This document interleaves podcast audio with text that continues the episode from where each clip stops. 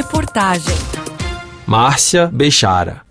O governador de São Paulo, Tarcísio de Freitas, finalizou seu giro internacional em Paris, depois de passar pela Espanha e pela Itália, com a intenção de firmar parcerias com o setor privado em áreas de infraestrutura e mobilidade urbana. Questionado sobre a atual operação da Polícia Federal Tempus Veritatis, o governador afirmou que não tem conhecimento dos detalhes desse procedimento que balança atualmente as estruturas políticas brasileiras. Olha, primeiro, não, não sei o que está na delação, nem vi esse documento, não sei do que se trata. Segundo, qualquer, mesmo que um estado de sítio fosse decretado, ele precisaria ter autorização do Congresso, do Conselho da República. Então, é, é não, não, não se faz um estado de sítio, nem se delibera essas coisas sem um aval parlamentar e sem um aval de conselhos é, de assessoramento. Né? Isso é o que está previsto na Constituição. Existe um, um caminho que o Brasil está seguindo hoje, com o um novo governo, com o um novo presidente, dentro do ambiente de normalidade. Contratos que foram gerados no período passado estão sendo respeitados, é, reformas que foram iniciadas no governo passado tiveram a, sua, tiveram a sua finalização agora nesse novo governo, como, por exemplo, a reforma tributária, que foi apresentada no governo passado e foi concluída neste governo. Ou seja, existe uma situação de normalidade. É, tivemos governos mais ao centro, mais à direita, mais à esquerda, e as coisas continuam acontecendo, seguem e com toda a normalidade. O governador de São Paulo se mostrou otimista sobre o balanço desse seu primeiro giro internacional de 2024 na Europa. Entendo que a gente atingiu os objetivos da nossa missão. Nós queríamos apresentar a nossa carteira de projetos, porque esse ano é decisivo para nós no estado de São Paulo. Você sabe que é um estado importante e nós temos um programa de infraestrutura muito ambicioso. E esse ano nós vamos fazer uma série de ofertas à iniciativa privada de ativos de infraestrutura. Então teremos privatizações, concessões, parcerias público-privadas.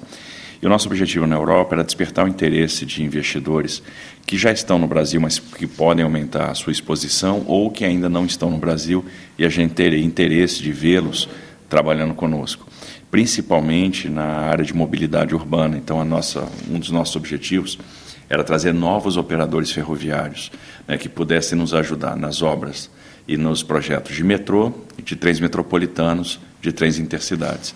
À frente de um Estado brasileiro, São Paulo, que possui um PIB maior do que países europeus como Bélgica e Suécia, Tarcísio de Freitas acredita que o acordo entre União Europeia e Mercosul seja fundamental para ambos os lados, apesar da resistência de alguns setores da economia no bloco europeu.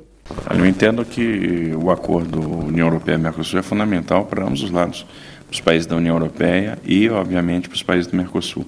É uma relação de ganha-ganha. Eu entendo que a gente ainda tem um comércio bilateral tímido que pode ser multiplicado por várias vezes caso esse acordo comece realmente a, a operar. É, vai ser um sucesso. Nós temos outras potencialidades que não o açúcar, que não é, o suco de laranja. Eu acho que a Europa mais do que nunca, depois da crise do Covid e, sobretudo, depois da guerra da Ucrânia, está vendo a necessidade de ter parceiros confiáveis, principalmente no segmento energia. E o Brasil é muito é, é, tem um potencial muito grande de ser esse parceiro confiável, né, em função do, da, da, nossa potencialidade, do, da utilização da biomassa, do biometano, do biogás, do combustível sustentável para aviação, do hidrogênio verde obtido a partir da reforma do etanol.